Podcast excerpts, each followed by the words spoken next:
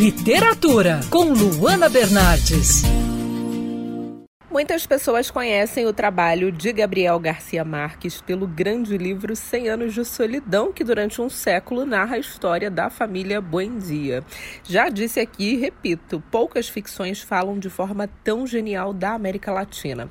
Mas hoje quero falar sobre outro lado do incrível trabalho do escritor. Vencedor do Nobel de Literatura de 1982, Garcia Marques era jornalista e antes de mergulhar no mundo da ficção, não só com Cem Anos de Solidão, mas também com outras grandes obras, como Amor nos Tempos do Cólera, ele escreveu crônicas e a editora Record reuniu 50 desses trabalhos de Gabo. Os episódios do livro são transformados em narrativas que permeiam aí o jornalismo e a literatura de forma brilhante. A crônica O Escândalo do Século, que dá nome ao livro, por exemplo, fala sobre a morte de uma italiana na época em que o escritor morou aí na Itália.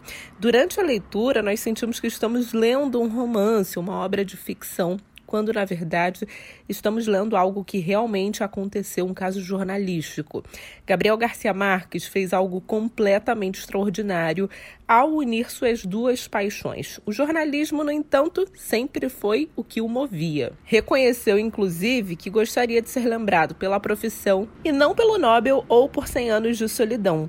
É lembrado, no entanto, pelos dois, e claro, por ter sido um dos maiores nomes da América Latina a Gabo nosso agradecimento. Eu sou a Luana Bernardes você pode ouvir mais da coluna de literatura acessando o site bandnewsfmrio.com.br clicando em colunistas. Você também pode acompanhar as minhas leituras pelo Instagram Bernardes Luana, Luana com dois N's. Quer ouvir essa coluna novamente? É só procurar nas plataformas de streaming de áudio. Conheça mais dos podcasts da Band News FM Rio.